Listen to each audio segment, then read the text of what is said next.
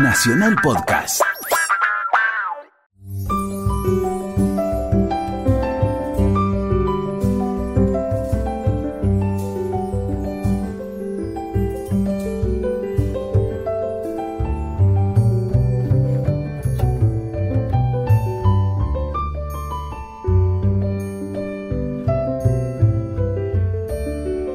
Tal? ¿Cómo están? Estamos arrancando Resaltadores junto a Luciana Vázquez conversando sobre libros. Buenas tardes, Luciana. Muy buenas tardes. ¿Cómo andas? ¿Bien? Muy bien. Bueno, acá estamos para conversar un poquito sobre libros. ¿Cómo anduviste con las lecturas? ¿Estás, estás lectora? Estoy en multi, multilectura, Sí. que es como un multitasking de libros. Claro.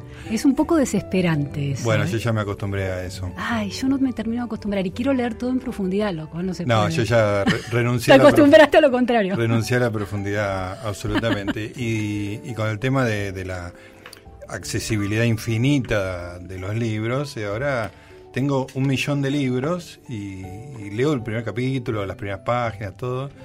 Este, y alguno le entro hasta el final, digamos, ¿no? Pero Me pasa igual, pero me genera una angustia Claro, de, de lo pendiente, sí, que es eterno, sí, sí. no, a mí esa angustia la tengo muy domada. muy, muy, muy tranquilizada. ¿Cómo estás con el libro de sobre Robert Moses, que de 1500 páginas? Leí dos páginas más, voy por 1497. Excelente. Pero voy tomando notas, ese libro lo estoy leyendo con mucha atención. Me permite pensar algo que a mí me interesa mucho, que es cómo se construye el poder político y el- la influencia social. Ujú. Y el libro da muchísimas claves, aunque transcurre en otra cultura, en New York, en el siglo XX, pero, pero es muy inteligente el libro y te permite pensar muchas cosas. Recordemos que Robert Moses fue un alcalde de New York, el que le dio la forma, digamos, que todos conocemos. Exactamente. Y, el este es un libro sobre él gigantesco. un libro legendario, ganador de, de Pulitzers, del periodista Robert Caro, americano. ¿Y se llama? Se llama The Power, The Power Broker y un subtítulo que no acuerdo, Robert Moses Sí. y algo más. Bueno, en estos días, hace un poco más de una semana, murió Tzvetan Stodorov, un pensador eh, búlgaro, lingüista, filósofo, historiador, crítico, que tuvo, un- te voy a contar que tuvo un- una importancia en mi vida realmente notable. Vos me estabas contando que lo, lo habías estudiado en la facultad. Estudié su, su dimensión de lingüista, no su dimensión de ideólogo, que eso es. En realidad, en algún libro del encuentro del otro se llamaba El encuentro con el otro, hay un libro de él. Eso es sobre la conquista de la América. Exactamente, ese también lo leí en los- mis años de, de universidad, de estudiar letras en La Plata. Bueno, Todorov eh, nació en Sofía, en Bulgaria, en 1939. Tuvo toda su niñez y juventud y sus primeros estudios bajo el comunismo. Para mí, Bulgaria comuni- comunista es como el sinónimo del aburrimiento máximo, digamos. Ni siquiera una opresión terrible, sino una opresión búlgara, ¿no? Una cosa muy monótona. Y bueno, eh, Todorov se dedicó justamente a la lingüística, a toda la cosa estructuralista, porque pensaba que dentro de ese esquema tan represivo era lo único que podía dedicarse académicamente sin, sin contactarse, digamos, con la realidad. Hasta que en el año... ¿Esto es una teoría tuya o es No, una afirmación de él? Ah, qué es un, interesante, es no un sabía relato eso. que hace él de, de su vida. Claro. Hasta que en el año 63 se, se va de Bulgaria y se va a estudiar a, a París, un poco a desarrollar su vertiente lingüística, pero ahí es como que explota el humanista, digamos, ¿no? Este, empieza a escribir sobre la conquista de América y el encuentro con, con el otro, digamos, una cosa que a él, eh, anclado a una cultura como la búlgara, de repente llega a París en la década del 60, era como, digamos, un cambio. Lo otro era como una cosa muy importante para él. Y unos años después, en la década del 90, se empieza a ocupar de un tema que a mí me interesa mucho, que es el tema de los campos de concentración. Y escribe un libro que, que es uno de los libros más importantes que, que- de mi vida, digamos, que más me han afectado a mí como, como lector. Es un libro que se llama Frente al Límite. Y lo que hace Todorov en Frente al Límite es estudiar toda la literatura, todas las películas sobre los campos de concentración nazi, campos de exterminio nazi y los gulags soviéticos. Y encontrar en, en ese ámbito cómo se construía o se sostenía contra viento y marea una ética.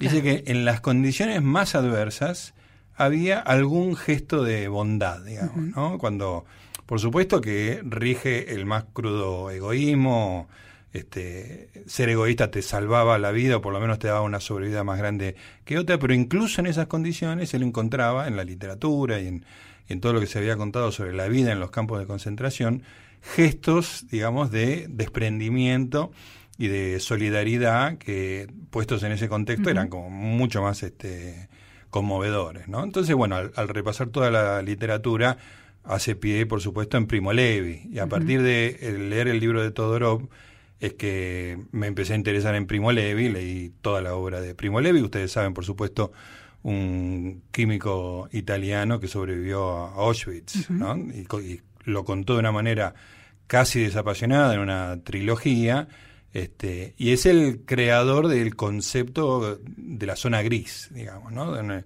En, un lugar, digamos, en donde el encuentro entre los eh, capos de la, del campo de concentración y las víctimas se genera como un intercambio eh, que ya no es tan nítido, lo negro no es tan negro, lo blanco no es tan blanco. Una, una idea que después recoge Pilar Calveiro para los campos de concentración acá en la Argentina durante la dictadura. Y Ana Arendt también eh, entra en juego. Claro, exactamente. bueno, esa, línea, esa línea de pensamiento, efectivamente. La idea del mal, de cómo el mal es eh, representado y encarnado por un hombre común, casi un oficinista, que burocráticamente administra cuerpos y los elimina, los, los cuantifica. Que en otra circunstancia hubiera sido otra persona. Otra persona haciendo otro tipo de trabajo de oficina. Que, probablemente sin ningún tipo de maldad, digamos, ¿no? Este, hay, hay, algo ahí de la maquinaria que se impone. Bueno, Frente al Límite es un libro espectacular, espectacular, es un libro deslumbrante, la minuciosidad con que él recoge todos los trabajos sobre la Shoah y sobre los Gulag, este, y, cómo busca, con, un esfuerzo humanista, digamos, cómo busca este, el hombre en una circunstancia tan, tan adversa, cuando lo normal es pensar que ahí es sálvese quien pueda, etcétera, etcétera. ¿Cuántos años tenías cuando lo leíste? Mira, las circunstancias en, las cuales lo leí son tan importantes que te voy a, te voy a contar con detalle, porque involucran una tragedia. Eh, esto del libro es del año 91. En el año 95 eh, tuve una, una bebé que nació con muchos problemas. Mm. Este, estuvo internada un mes y medio en el hospital italiano y falleció. En ese mes y medio leí Frente al límite de Todorov. Este, y fue muy impresionante porque, digamos, este, era ir todos los días a la terapia intensiva del italiano y mi suegra, en ese, la que era mi suegra en ese momento, tenía su, era, es muy creyente y tenía su refugio en la Biblia, estaba todo el día con la Biblia en la mano. Y yo estaba todo el día con Todorov en la mano. Y yo me estaba dando cuenta de que el consuelo que me daba Todorov era equivalente al que la Biblia le daba a, mi suegra. ¿no? Era como un lugar donde se rescataba lo humano, donde se trataba de construir una ética, este, había, como algo bueno ahí. Bueno, y también vos enfrentabas un límite. Estabas justamente enfrentando un límite, ¿no? La tenías unas respuestas en ese libro. Absolutamente. Ah. Fue como una cosa realmente eh, que lo sentí mucho, lo sentí muy cerca a Todorov. Claro. Hablando de otra cosa, pero que con algunos puntos en contacto muy, muy fuertes. Desde ese momento el libro me fue como mi libro, digamos, ¿no? La cosa sigue.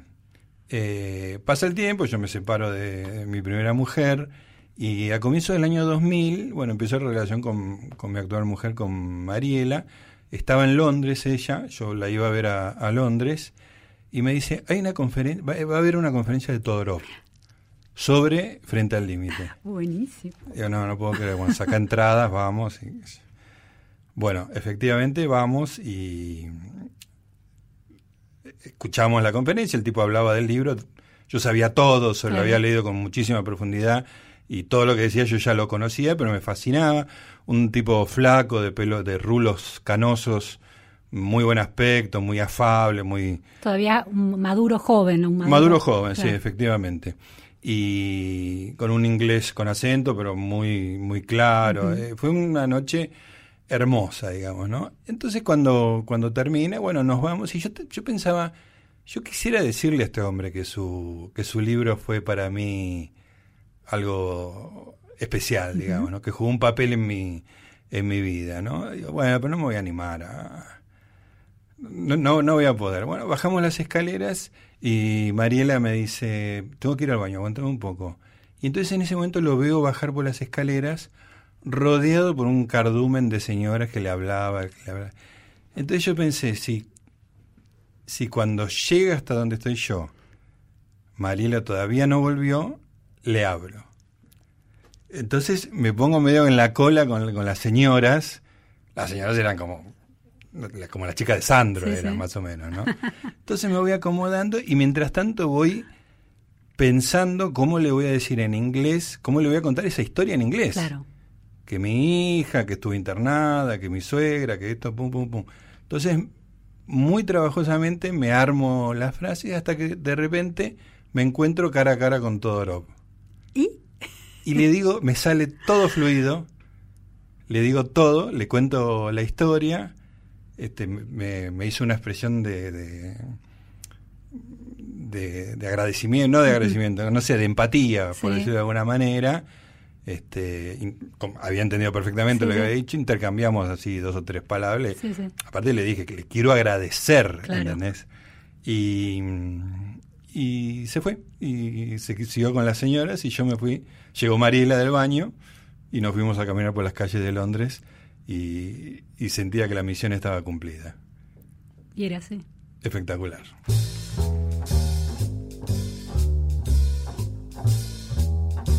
Esencialmente, yo soy el que era cuando publiqué mi primer libro, Fervor de Buenos Aires, en 1923. Y creo que en ese primer libro está todo lo que yo haría después, salvo que está entre líneas y solo para mí. Es como una escritura secreta que está entre las líneas de la escritura pública. En Nacional estás escuchando Resaltadores Estábamos conversando con Luciana Vázquez, le estaba contando una anécdota personal sobre Zvetan Todorov. Siempre me costó mucho el nombre, Zvetan. Bueno, les estaba contando en mi encuentro personal eh, que se produjo en el año 2000. Pues es que eh, Todorov, bueno, con esta cosa del, humanismo, de, de, de, estudiar tanto los campos de concentración, en el año 2010 vino a la Argentina Ah, no me acordaba. Sí, en el año 2010 vino a la Argentina y después escribió una nota que salió en el diario El País en ese momento, eh, que fue realmente muy impactante. La, la nota se llama Un viaje a la Argentina y dice la bajada, una sociedad necesita conocer la historia, no solo tener memoria. En el caso argentino, un terrorismo revolucionario precedió al terrorismo de Estado de los militares y no se puede comprender el uno sin el otro. Y lo que cuenta Todorov es que fue a, mm, fue a la ESMA y hace, hace como para el, el, lector no informado, cuenta lo que fue la dictadura en la Argentina, que lo que fue la, la ESMA, el cálculo de por lo menos de alrededor de 30.000 desaparecidos, el terrorismo de Estado, etcétera, etcétera. Pero en un momento dice, eh, en el memorial no, no encuentro nada que explique el contexto en el cual sucedió esto. Dice, las víctimas aparecen solamente como víctimas. O sea, son reducidas a su calidad de víctima y no individuales, no hay un proceso histórico. No hay un proceso histórico, no se, no se entiende qué, estaban, qué estaban haciendo. Lejos de, que eso explique por qué las mataron, en el sentido de que eso justifique por qué las mataron, este, reduce toda una, una generación al simple hecho de su victimización, digamos. Claro, y sus destinos individuales, sin que hubiera fuerzas históricas complejas que terminan dando esos hechos. Entonces él ahí cuestiona seriamente todo lo, que en ese momento este, se estaba muy, muy fuerte en la Argentina. Te recuerdo 2010, un, poco, un año después, unos meses después, eh, Cristina Kirchner iba a ganar con el 54% y, y esta idea de recuperar la década del 70 de una manera muy fuerte, muy acrítica, este, estaba muy sesgada. muy sesgada, estaba en el centro de, del país. Era muy difícil en Argentina en ese momento decir una cosa distinta y es muy interesante que haya sido eh, Todorov el que se haya encargado de eso eh, en su en su nota. ¿Por qué te parece interesante? ¿Porque era su objeto de estudio y tenía una legitimidad única o por qué? Eso en parte, digamos, ¿no? El, el, tipo era insospechado de, de, tener una mirada, digamos, interesada en el tema. El tipo había estudiado el Gula, que había estudiado campos de concentración, conocía la vida cotidiana bajo el comunismo, salía perfectamente, era como una persona que tenía eh, muy claro el tema del totalitarismo. Entonces él eh, cuestiona mucho esa memoria, digamos, este, que está en, en realidad, más que memoria, está cristalizando un relato, una cosa que se empieza a discutir ahora en la Argentina después de los 12 años de kirchnerismo de una manera muy trabajosa, muy, muy, muy difícil de, lograr, pero que él llega de afuera con esta mirada fresca y lo dice, esto es así. Mira, te cuento algo que, que me, resonó cuando comentabas lo de cómo se reconstruye la memoria, que es un ejercicio de curaduría, en definitiva. Estuve en Nueva York en la primera semana de enero y estuve en el memorial, en el monumento que han levantado y en el museo que levantaron para recordar el 11 de septiembre. Claro es, una estructura subterránea. Esto es lo que se conoce como Ground Zero. Exactamente, en el Ground Zero, una estructura subterránea muy profunda que permite ver los cimientos de algunos de los edificios que estaban ahí este, levantados. Claro. Eh, impresionante, vos vas descendiendo muy profundamente bajo tierra, en una estructura de hormigón iluminada con la luz exacta que tiene que tener el lugar, que te invita al recogimiento, descendés por escaleras que sobrevivieron al ataque, escaleras que te muestra la foto donde las víctimas trataron de salir y pudieron salvarse, y empezás a recorrer eh, un museo de la actualidad, porque es un hecho relativamente nuevo, ¿no? Un museo, no, uno va al Met de Nueva York o al MoMA o al Museo de Ciencias y esos son museos clásicos. Esto es un museo de algo actual. Y hay dos zonas, dos grandes momentos en ese recorrido. Una es la historia de las víctimas individuales, increíblemente contado, con efectos gráficos, audiovisuales, sonoros, eh, por ejemplo, un cuarto oscuro con las torres y lucecitas con los nombres de las personas que pudieron dar testimonio, sobrevivieron y pudieron dar testimonio de lo que iba sucediendo en esas horas. Varios relatos que se van sucediendo y te va mostrando esta persona estaba en el piso 21, Ay, Es muy impresionante. Entonces, primero es el relato eh, con todas las herramientas que Hollywood ha enseñado para contar historias personales, ¿no? Antes de la tragedia, con la tragedia y sobrevivir a esa tragedia. Y en otra zona, que para mí era la menos interesante, pero que de algún modo responde a esto que vos planteabas de incluir el contexto histórico en una curaduría de acontecimientos que resuenan en la actualidad, todo explicado el terrorismo y los primeros hechos de terrorismo en Estados Unidos desde el noventa y pico en adelante, con fotos, con eh, documentos de la CIA, con pero de una profusión de, elementos increíbles y también zonas de arte. Fue el museo con mi hijo de 14 años que más tiempo, eh, al que más tiempo le dedicamos. Se quedaban. Nos quedamos te diré como cuatro horas ah, sin darnos cuenta de que nos quedábamos tanto tiempo. Claro.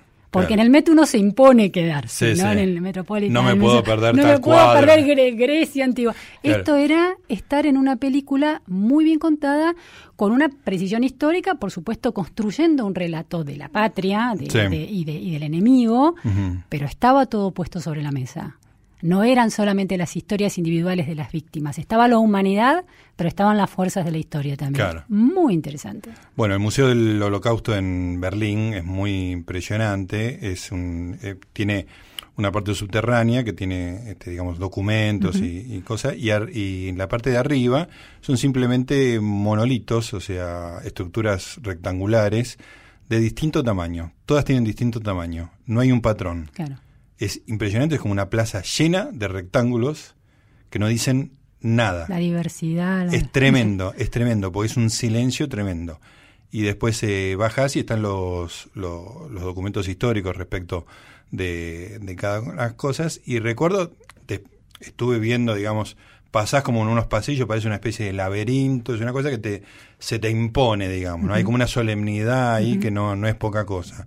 Después bajas y claro, Después de esa cosa solemne y abstracta, me encuentro con una, detrás de un vidrio, una carta que un niño había tirado desde un tren. Un niño judío que estaba yendo a una cámara de gas. Estuve cinco minutos llorando eh, sin parar, con la, cosa absolutamente abstracta sobre un exterminio y el caso particular. El paso de una cosa a la otra fue un golpe extraordinario. Esto fue en el Museo del Holocausto en Berlín. Resaltadores por Nacional, la radio de todos.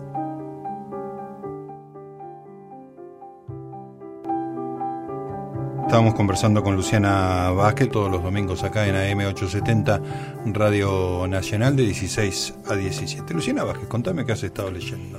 Mira, tengo una, una escritora canadiense favorita que es Margaret Atwood. Una escritora, conocida. Sí, muy conocida. Es una, eh, una figura importantísima en Canadá, en Norteamérica y en la literatura anglosajona. Es una escritora de casi 80 años, de tener 77 años, prolífica, numerosísima. Novelista. Novelista, sí, sí, novelista. Y mm, lo interesante es que me, hago una pregunta siempre, y sobre todo con, con, las, eh, con este discurso sobre los temas de género y el discurso feminista cada vez más instalado en la sociedad, de cómo es una escritora, escritora que escribe novelas y de cómo es el narrador que esa escritora crea, ¿no? Sabemos que el narrador es un artificio, ¿no? que, el novelista crea para contar una historia. Eh, tuve un verano que leí muchas novelas de, de Ian McEwan, por ejemplo, o de Paul Auster, eh, o de Julian Barnes, muchas novelas de amor, de historias de parejas muy desencontradas. Y es muy llamativo cómo los hombres, escritores, eh, crean sus narradores muy distintos a los de las mujeres. No busco en Atwood una teoría feminista. No me interesa eso. Sin embargo, los narradores de Atwood siempre son mujeres, o en general son mujeres, y las cuestiones que cuentan tienen que ver con lo femenino. Es decir, no mm. pueden salir de ver el mundo a través de problemas femeninos. O sea, no es feminista, pero es mujer. Pero es mujer. y eso se impone. Exactamente. Y toda mujer en algún momento de su vida se enfrenta a dilemas que tienen que ver con las cuestiones de género.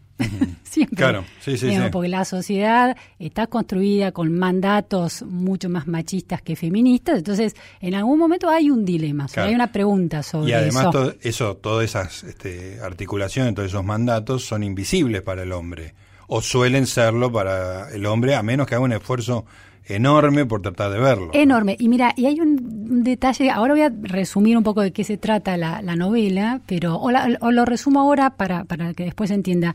Es la historia de una, de una artista plástica, está escrito en primera persona, Elaine, que vive en Vancouver y tiene que ir a Toronto porque una galería va a hacer una retrospectiva de su, de su obra. Y va a Toronto y empieza a recordar su infancia. Entonces va alternando en esta primera persona eh, muchas memorias, muchos recuerdos de su infancia y de las amigas que tenía en la infancia, tres amigas, Grace, Cordelia y Carol, Cordelia en particular, su infancia, su adolescencia y todo lo que le despierta en el presente ese recuerdo. Entonces, la historia es básicamente la, la mm, que rememora esta mujer adulta con éxito profesional, casada, divorciada, vuelta a casarse, con dos hijas, ¿qué le, qué le disparan todas estas memorias? Y lo que uno ve es la vulnerabilidad que la infancia representaba y la amenaza que representaba la infancia y la adolescencia en la construcción de las amistades femeninas. Ah, qué bueno es. Es muy interesante. Y hay varias cosas que un narrador eh, un narrador en tercera persona. Pensemos una novela en tercera persona de McEwan, que cuenta eh, una historia de amor. Nunca va a contar el periodo menstrual de una mujer. claro, no existe. No existe. Claro. El narrador eh, neutro en tercera persona que los hombres construyen nunca cuentan. Las mujeres es muy no, la verdad que los he leído todos a esos autores. Nunca habla de una mujer menstruando. Claro, claro, es una experiencia que escapa a su escapa a su universo. A, sus posibilidades. Claro, ni siquiera se lo plantean. En cambio, en el caso de Margaret Atwood, la menstruación es un tema detalladísimo en la conversación de esas nenas convirtiéndose en mujercitas. Claro, claro, es algo tremendo. Es algo tremendo. Y una trae una prueba de, un, de una toalla femenina usada de una de las hermanas mayores para mostrarle a las otras cómo es. y las otras no le creen que eso sea verdad, porque bueno, es una escritora de. esta novela salió, se publicó en 1990. Es es un clásico, no es una novedad. La publicó Ediciones B, se puede conseguir en usados, una novela muy linda para leer hoy. Eh, y es una escritora que en ese momento tendría la, escritora de la, artista plástica de la historia, unos 50 años, así que creció en el pleno siglo XX, ¿no? Con todas las este, los mandatos femeninos que empezaron a principio, en la, década del 50, y cómo fue madurando hacia, hacia los 90. Eh, eso es un dato muy interesante. Muy revelador. Muy, revelador. Toda la reflexión, de estas niñas, pero no hay una tesis, no hay, no te cansa con tesis. Tiene un poder de vocación increíble, Margaret Atwood. Y lo que vos ves es el desarrollo de una psicología. Esta mujer que se encuentra hecha, pero llena de vulnerabilidades, se encuentra en esa ciudad y empieza a fantasear con que se va a encontrar con Cordelia, esta amiga de la infancia y la adolescencia, que la hizo sufrir mucho. Ah. Es muy impresionante cómo vas. No hay una peripecia en el sentido que vos no pretendés descubrir un crimen, no va a haber algo de... Un episodio dramático. Un episodio dramático que hay que ver cómo se resuelve. Hay el pasar de la infancia de esta de esta joven, de esta niña de nueve años, Elaine, que tiene un padre que se dedica a investigar insectos, una madre muy particular, muy trabajadora, para nada este, metida en las cosas de la moda, con unas amigas muy tilingas que, la, que forman un trío y la dominan y la, le hacen bullying claramente. Ella logra zafar de eso, avanza a la adolescencia, pero en la adolescencia se repite el esquema de una manera distinta, mientras que en la infancia era víctima directa del bullying de Cordelia y las otras dos. En la adolescencia el relato es muy interesante porque es un relato en primera persona que solo habla de las cosas que hace Cordelia. Si la sumisión ya ni siquiera la pone en lugar de víctima, sino de testigo de la que la otra hace. Claro, claro. Es muy rico. Y lo que vos, lo que vas viendo es la memoria de cómo las amistades femeninas en la infancia son extremadamente crueles, muchísimo más crueles que la de los hombres, los varones. Sí, Sí, sí, porque eso... el, niño es, eh, es, malo, ¿eh? El niño es malo, pero es físico, no hay neurosis en el mm, niño. Ah, ok, no hay, no hay tortura psicológica. no hay tortura psicológica. En las niñas es el secreto, eh, la palabra... Dejarte afuera. Dejarte afuera. Hay una crueldad más simbólica. Mm, más, refinada. Más refinada, sí, más perversa de alguna manera. Eso está increíblemente contado, casi hasta cometer un delito, porque le, hacen una trapisonada en, la infancia que la chica casi se muere de frío en una noche, en una noche de, bajo cero, exactamente, en un lago. Pero pero eso, esa, esa, la, la, trama está dada por cómo este personaje adulto todavía está atrapado por esas eh, debilidades de la infancia y de la adolescencia. ¿Cómo se llama el libro? En inglés es eh, cat, es como la eh, ojo de gato, la bolita, ¿viste? La ah, bolita, eso, ojo de gato. Y la Ediciones B la, editó en su momento. ¿Cómo vos viviste en Canadá unos años y cómo, cómo vos dijiste es una figura muy importante? ¿Cómo, ¿Cómo aparecía, digamos, en la vida cotidiana, en los medios? Bueno, ella vive en Toronto. En una... ¿Qué, importancia tiene un escritor en la vida cotidiana de, de Canadá? La, mucha. La consulta es una figura de consulta para opinar de cuestiones de diversidad o de cuestiones de género. Eh, es de esas voces que le pedís opinión y aparece la fotito para, para consultar. No, no es una columnista que aparezca en los diarios, da entrevistas y vive en Toronto, por lo menos vivía hace unos años en el Annex, que es un barrio muy bohemio intelectual cerca de la Universidad de Toronto, Em, y, sí, son figuras respetadas, pero la, idea de celebridad en Toronto, en, Canadá es distinta, ¿no? Es todo más bajo perfil. Entonces, nada es estridente. Nada es estridente. la, construcción de la fama no es estridente. Entonces son figuras que tienen una historia que están presentes, se lee muchísimo en Toronto, en, Canadá, en Toronto, es vos ves, las bibliotecas públicas son lugares de, encuentro y, son figuras que la gente lee sobre todo. No se le pide tanta, aunque opinan en su momento, no hablas tanto de lo que opinan, sino de las lecturas que, que haces de esos autores. El eh, Book Club es una institución en los barrios. La compra de libros eh, mensuales. no, no, el Book Club es esto de juntarse a leer un ah. libro y comentarlo, que, que en los ah. barrios se llama Boots Club, Boots como bebida. En realidad te juntás a tomar y, charlas de libros. Y charlas de libros. Eso es una cosa Totalmente cotidiana. Qué genial. Es genial. Las vecinas, bueno, ¿qué hacemos? Eh, no sé, vamos a caminar, a correr o hacemos el book club. Y se arma el book club entre las vecinas del barrio. ¿Y qué tipo de lectura? puede ser, ¿Novelas románticas? Sí, puede ser Margaret Atwood, puede ser García Márquez en inglés, puede ser literatura canónica. Es extraordinario. Pero eso pasa de verdad, ¿eh? Escúchame, ¿participaste de alguna de esas? ¿Te invitaron o, te enteraste? No, no, no, sí, sí, había uno en mi barrio. Mi hermana iba mucho, yo fui poco, porque, qué sé yo, uno que trabaja con esas cosas te, queda como, viste, no, no te interesa tanto. Tu mirada no es tan fresca. Claro, no, no es tan fresca pero, pero es muy común en, el, en la guardería, en el daycare al que iba mi hijo, también había un, un book club con las lecturas programadas para el año. Wow.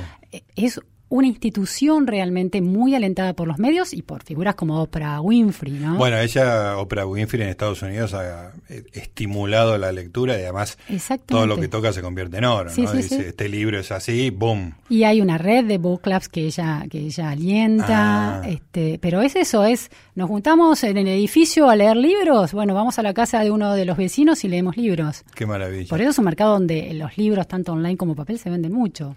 Escúchame, y en un transporte público, en Canadá. ¿Hay mucha gente leyendo? Mucha gente leyendo libros. Siempre ves gente leyendo libros, porque además estas bibliotecas públicas en Toronto funcionan de una, manera muy interesante. Vos podés bajarte libros online, pero podés pedir libros papel que si no están, te anotas en una lista y te los llevan a tu casa. Te los llevan. Cuando llega, cuando alguien los devuelve y te los lleva. Ah, con delivery. Con delivery. Increíble. Extraordinario. es que a mí me llama la atención que en, en Buenos Aires, con, con, un declive cultural, digamos, este, bastante ostensible, siempre ve gente en, el transporte público leyendo, ¿no? Sí, es este, cierto. No, no, no es que la mayoría está leyendo, pero siempre hay alguno con un libro. Este, o con eh, un Kindle o algo. Sí, sí. Sí. Yo soy muy este fisgón, este si viajo parado me paro al lado de que está leyendo, trato de ver qué lee. Yo también, sí, tal cual. Una vergüenza. Me hiciste acordar, eh, Luciana, porque me, me, pareció muy revelador eso que contaste del, del tema de la menstruación ah. como tema prohibido para, para los hombres, prohibido por, por invisible, digamos. Claro, yo no diría que está prohibido, digo que cuando construyen un narrador neutro en tercera persona, porque es un narrador sin género de alguna manera, y cuentan los pensamientos de los personajes femeninos, nunca pasan por ese tipo de cosas. Exactamente. Bueno, me acordé de, una excepción, pero que me parece que la excepción tiene, tiene su explicación. La primera novela de Stephen King es Carrie. Sí, sí. Este, que después el, Brian De Palma hizo una película muy exitosa. Y el, el primer... Carrie es una chica, hija de una religiosa fanática, que no tiene absolutamente ningún tipo de educación sexual, digamos no sabe nada de la vida, este, es muy frágil y claro, está entrando en la, en la adolescencia, digamos, ¿no? Entonces en la primera escena de la película, y aparece al principio del libro también, lo que desencadena, digamos, el bullying más grande que, que, ella sufre, es que empieza a tener su, este, se están duchando después de la clase de, de gimnasia y ella empieza a los gritos y a llorar porque le está saliendo sangre. Claro. Y ella, claro, no sabe. careciendo de toda información, piensa que se está desangrando, que, eh, tiene un terror atómico. Entonces, claro, todas las este, amigas, compañeras, amigas ninguna, ¿no? Pero todas las compañeras se empiezan a burlar de ella de una manera... De su ignorancia. De su ignorancia, claro. Este, así que ahí tenías un, un, un autor, digamos, masculino, pero ahí me parece que lo que entra es eh, para en el atractivo de Stephen King, en la sangre. Sí, y la demonización que la cultura cristiana ha hecho del periodo femenino como algo casi satánico y pecaminoso. Claro, claro. Cuando, cuando Carrie vuelve a la casa y le, le dice, le explica a la mamá que estuvo sangrando, entonces la mamá, que está en una casa llena de crucifijos y velas, y todo, todo parece una cosa casi masoquista, digamos, este, le agarra un ataque y le dice que eso le pasa por puta, digamos, ¿no? porque tuvo pensamientos impuros y, siniestros. Este.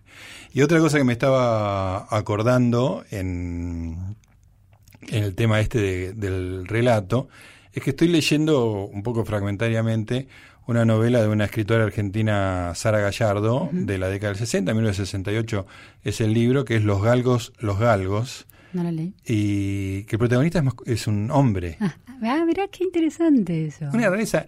Pues es que me agarró tan de improviso que estuve un rato largo, la, la primera página, pensando, ¿viste cuando tratando de acomodar los artículos no, no cierran con tu empieza a hablar una persona, un monólogo interior y vos yo asumía que era una mujer, entonces digo, bueno, es lesbiana, ese Ah, no, es un hombre, está es muy muy eh, desconcertante y bueno, tengo leída la, la mitad de, de Los Galgos pero es muy llamativo, digamos, que está muy bien pensado el hombre como narrador. Logró ser creíble. Absolutamente. Si yo como lector hombre, este, una vez superado ese, esa, esa este, superar las expectativas que tenía de que era una mujer, eh, me parece perfectamente comprensible y la relación que tiene con una mujer la entendés perfectamente desde el punto de vista del hombre. Y lo cuenta en primera persona, es un hombre hablando sí, en sí, es un hombre hablando en primera persona, es un hombre hablando en primera persona y toda la primera parte, digamos, es con, una pareja que tiene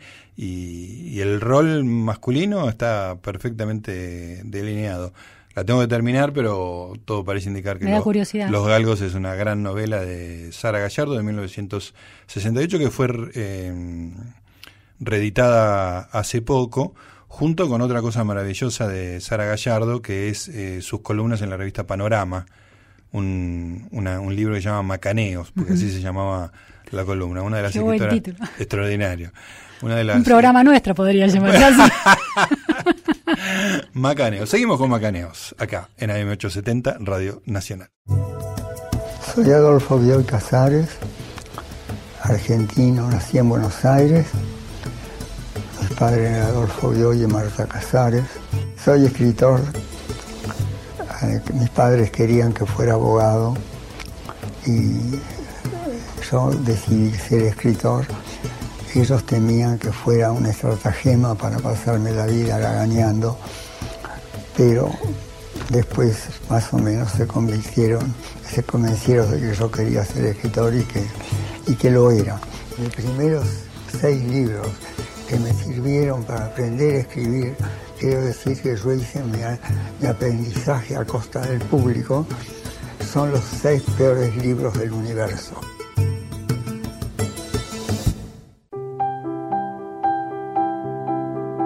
Muy bien, seguimos en AM870 Radio Nacional. Estamos en Resaltadores, un programa sobre libros. Algunos lo llaman macaneos también, pero acá estamos nosotros tratando de darle la máxima seriedad posible. Somos dos amigos conversando sobre libros. Eso es todo. Mi amiga es Luciana Vázquez yo soy Gustavo Noriega. Y estamos como estamos todos los domingos de, de 16 a 17 acá en Radio Nacional en el mundo libros. Me estabas contando algo de Obama, Luciana. Sí, la fortuna de Obama, ¿sabes?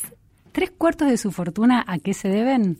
La fortuna de Obama. Sí, Obama terminó, Obama entró a su a su mm, mandato, primer mandato, cuando era, no, en realidad como senador, a los 43 años en 2005, eh, ganaba al año 85 mil dólares. 85 mil dólares al año. Al año, ¿sí? Un sueldo mediano bajo, digamos. 12 años después se retira de la Casa Blanca con 20 millones de dólares en su haber. Sí. ¿Tenía hoteles en...? no, es todo más obvio. A ver. El, hay tres cuartos de la fortuna que tienen que ver con este programa porque se lo debe a los libros. Los libros, claro. Qué impresionante. 15.6 millones de dólares. Vendió libros por 15 millones de dólares, siendo antes de ser presidente. Uno antes, eh, eh, Audacity of Hope es uno, y A Letter to My Daughter es el otro. Y había otro, Dreams from My Father, que lo publicó en 1995. 8.8 em, millones en total por los dos que publicó mientras fue presidente. Me parece, a ver, déjame ver. Eso, eso me pierdo un poco, las fechas de publicación de cada libro. Pero la cuestión es, sí, es 2010. El Letter to My Daughter es de noviembre de 2010. Em, la cuestión es eso, cómo un presidente... Menem escribió un libro, que no lo escribió él. Obviamente. Duvalde también, tampoco lo escribió él. De la Rúa, ninguno vendió 10.000 ejemplares. Ningún libro de, presidentes argentinos suena creíble que ese presidente lo haya escrito. No se convierte en una figura, en un autor interesante. Obama sí, Obama es un autor más allá de que haya sido presidente. Impresionante eso. Muy impresionante. Y, vendió millones de, ejemplares. vendió millones de, ejemplares.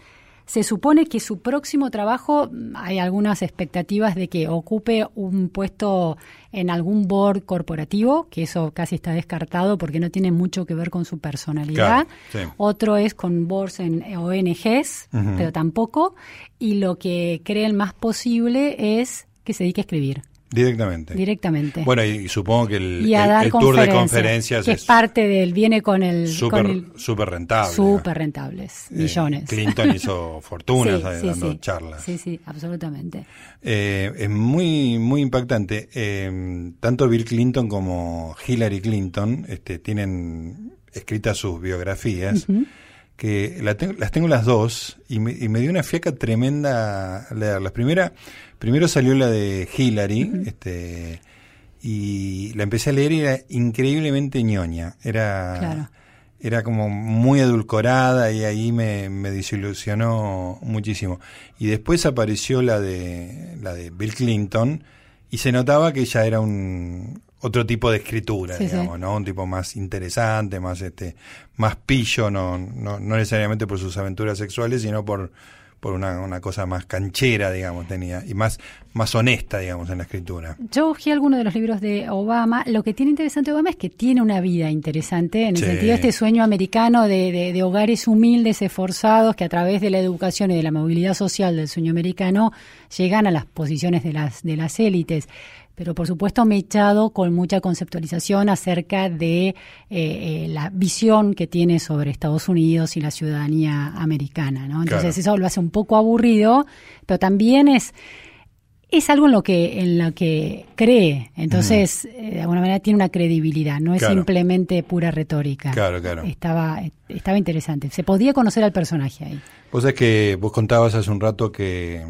que Oprah Winfrey señala libros, digamos, y da un impulso tremendo. Y él, eh, eh, Obama hizo también bastante. Hace poco me bajé una una novela, H for Hawk, creo que H por, por halcón, digamos. Sí, sí. Eh, no la leí, pero viste cuando te tentás porque la había recomendado Obama, que tiene como una influencia tremenda, digamos. Eso también es inimaginable acá en la, en la Argentina, ¿no? Que un político diga hay que leer tan libro y que eso haga vender cientos de miles. No, y además que en general la literatura que recomiendan los políticos cuando los medios hacen notas de qué está leyendo son libros eh, del mainstream completa para no mm, agredir a ninguna parte del electorado, entonces es Coelho, por ejemplo, que está bien, yo respeto la, literatura de autoayuda, ¿eh? no, no, no, no, no, no me rasgo las vestiduras, la leo, la consumo, me interesa pensarla. Pero es una zona segura. Es una zona segura que lo y, y poco creíble que esté leyendo eso, realmente. Entonces, porque todos terminan leyendo lo mismo. Sí. A mí me sorprendía Macri que, que, recomendaba mucho a John Carlin, el libro sobre Mandela. Ah, el libro sobre Mandela, sí. Sí, supongo que tiene que ver más que ver con, con Mandela que, que, con cualquier otra cosa, por supuesto. Sí, sí, sí. Y, y, que en el pro, ¿sabés quién lee también mucho Mandela? Ese libro, eh, Alejandro Finocchiaro, el ministro de Educación de la provincia de Buenos Aires. Ah, mira. Es un gran admirador. Y lo recomienda. Sí. Bueno, volviendo a, a Obama, eh, él me parece que es uno de los presidentes más autoconscientes de su, de su figura pop, digamos, ¿no? De su condición de figura pop, más allá de que fue un presidente, digamos, con decisión y con políticas concretas, pero la idea de que él era una figura pop me parece que fue muy autoconsciente él a lo largo, y sobre todo sobre el final, digamos, con las despedidas melodramáticas y, y su rol en la transición, etcétera. Pero una de las cosas que había hecho fue eh, publicar su playlist de Spotify. Totalmente, sí. ¿Te eh, acordás algún tema? Me acuerdo básicamente que era que había de todo, que era como un, rock pop sofisticado, pero tampoco arriesgado, digamos. Mucha música negra, por supuesto, tipo Marvin Gaye, mucho soul. Este, pero lo que fue simpático fue que cuando ya en los últimos días de su mandato, eh, la empresa Spotify, eh, medio informalmente, le ofreció un cat, ahora que se va, le mandaron un tweet diciendo ahora que se va a quedar sin empleo, bueno, lo esperamos para un, una, una reunión para, para hacerse cargo de las playlists de, de Spotify. Es buenísimo. Bueno, puede ser un empleo, lo, va a llevar al estrellato. Y también hizo la, en una entrevista le, preguntaron los libros que estaba leyendo del, en el New York Times, ¿te acordás? en diciembre, de, antes de, irse, de, entregar el, poder. Eh, había algunas cosas, estaba leyendo a García Márquez, por lo menos recomendaba, ¿no? Norman Mailer, eh, García Márquez, Doris Lessing, Maxine Hong Kingston, eh, había, había autores interesantes en, el listado que daba. Un hombre leído y le creemos que ha, leído, que no, nos está engañando. Es lo más parecido a un intelectual dentro del mundo de la política. Me dan ganas de saber la, la lista de libros de Michelle, Michelle Obama, que es así como la genia en la sombra de la familia Obama. Bueno, se nos fue el programa, querida Luciana, se nos fue charloteando sobre libros. Como decís vos, Macaneo, pero no. Un programa sobre libros. Estamos acá con Luciana en AM870 Radio Nacional todos los domingos de 4 a 5 de la tarde conversando sobre libros. Hasta la semana que viene, Luciana Vázquez. Hasta la semana que viene. Resaltadores. Hablemos de libros por Nacional.